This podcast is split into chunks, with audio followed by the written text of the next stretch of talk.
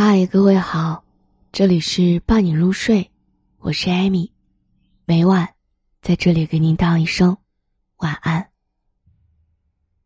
前年的三月份，外婆就开始胸闷气短，浑身乏力，晚上睡觉也觉得腹部胀痛难忍。后来，家人带外婆去县里的医院做了检查，胖胖的女医生用两个手指拎着 CT 照片儿。在白光灯下，用力的抖了一抖。然后他长长的叹了一口气，皱着眉头对我们说：“老人家是肺癌晚期，估计就是这两年了。”在外婆住院接受保守治疗的那段时间，死神就好像是夏日雷雨之前笼罩在天空的乌云，阴魂不散。考虑到外婆虚弱的身体。家人们经过激烈的讨论，最终放弃了化疗方案。只是让医院采取消炎镇痛的方式，来缓解外婆的痛苦。一瓶又一瓶的药水，好像水一样流进了外婆的血管里。老人家的身体也像热水袋一样的肿胀了起来。医生说，这个叫做水肿，说明肺部有积水。于是，每隔几天就会有护士过来，用一根长长的针管来给外婆抽水。抽水的时候，妈妈、三个姨妈还有三个舅妈都会守在病房里陪床。他们一边安慰着外婆说：“妈妈别哭，不疼的。”可自己的眼泪，却早已哗啦啦的流了。抽完水之后。外婆的身体变得十分的虚弱，仿佛她那元气满满的生命力也随着那些暗红色的血水，被一同抽走了。在陪床的日子里，家人们会伺候外婆吃饭、穿衣、如厕、洗澡。天气好的时候，就会抱着她坐在轮椅上，去住院大楼后面的秀珍花园里晒太阳。眯着眼睛晒太阳的时候，外婆会笑着对我们说：“这个天气真好，我还想再多看一会儿。”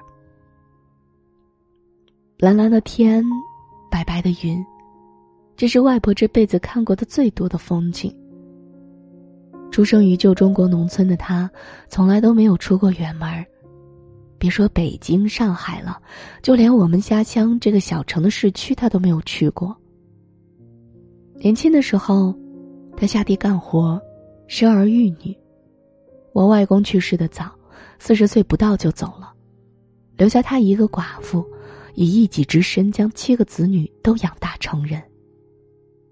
后来他年纪大了，身体不好，便只能坐在小木凳上，慢悠悠的抬头看那高远辽阔的天空。这似乎成为了他晚年最重要的消遣。然而，乐观坚强的外婆依然没有撑过今年春节。在二零一九年一月七日那个大雪封门的晚上，八十多高龄的外婆永远的闭上了眼睛。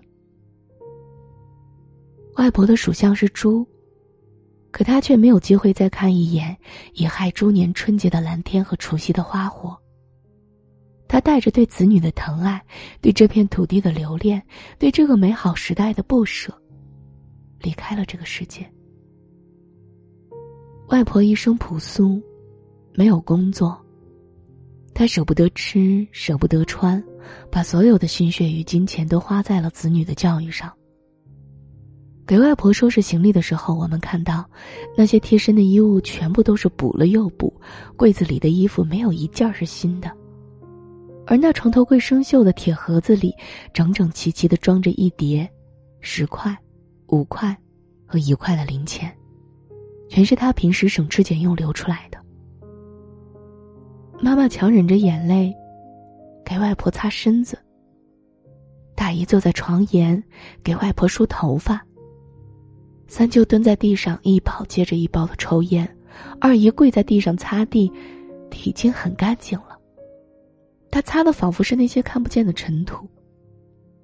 表姐和表哥像两根扁担一样，靠在贴着新年福字的窗前。就算每个人都尽力表现出平静的样子，可是在这到处都是外婆气息的房间里，我们的内心却一点都不平静。送外婆上山入土时，不知道是谁撕心裂肺的喊了一句：“妈，你怎么走的这么早啊？”听到这句话，我的膝盖立马就软了，也顾不得天寒地冻。砰的一声，就跪在了地上。眼泪像坏掉了的水龙头，止不住的流。妈妈跟我说：“以后你就再也没有外婆了。”想起以后这个世界上就少了一个爱我的人，我感觉自己过往生命当中的某一部分，也随着那天的皑皑白雪，在阳光下蒸腾了。外婆生前住在三舅舅家，由于是农村。又是山脚下，所以冬天的时候温度比较低。去年元旦的时候，外婆说她晚上睡觉总觉得冷。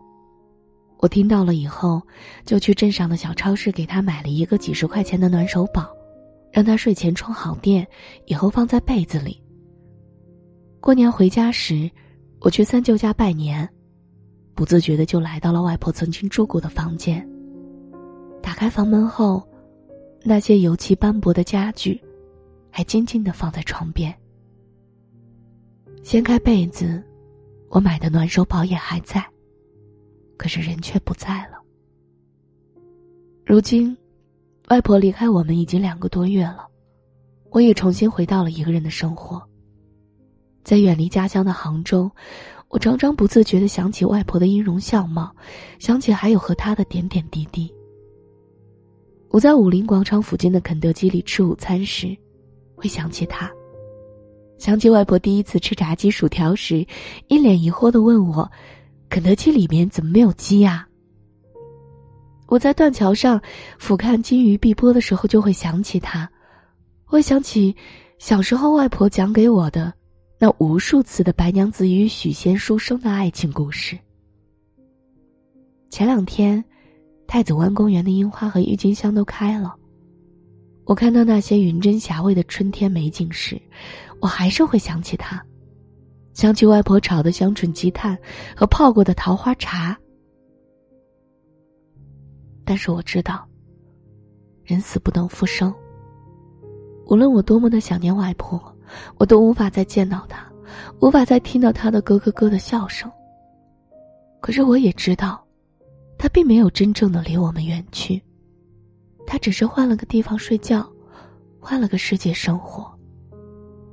他变成了家乡的泥土，春天的柳树，它变成了辽阔的蓝天，白娘子的西湖。这两天，我在看周国平老师的《妞妞：一个父亲的札记》。面对亲人离世的悲剧。他用文字的方式，来治愈内心的悲伤。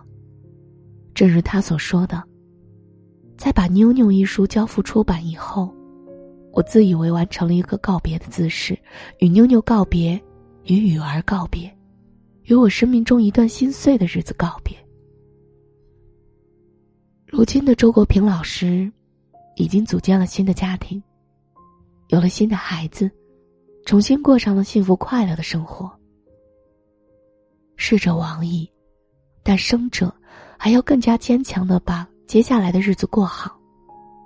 这是我读完这本书最大的收获和体会。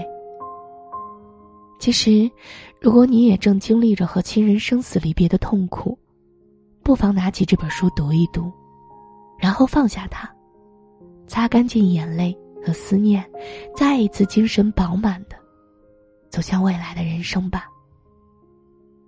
这里是伴你入睡，我是艾米，每晚在这里给您道一声晚安。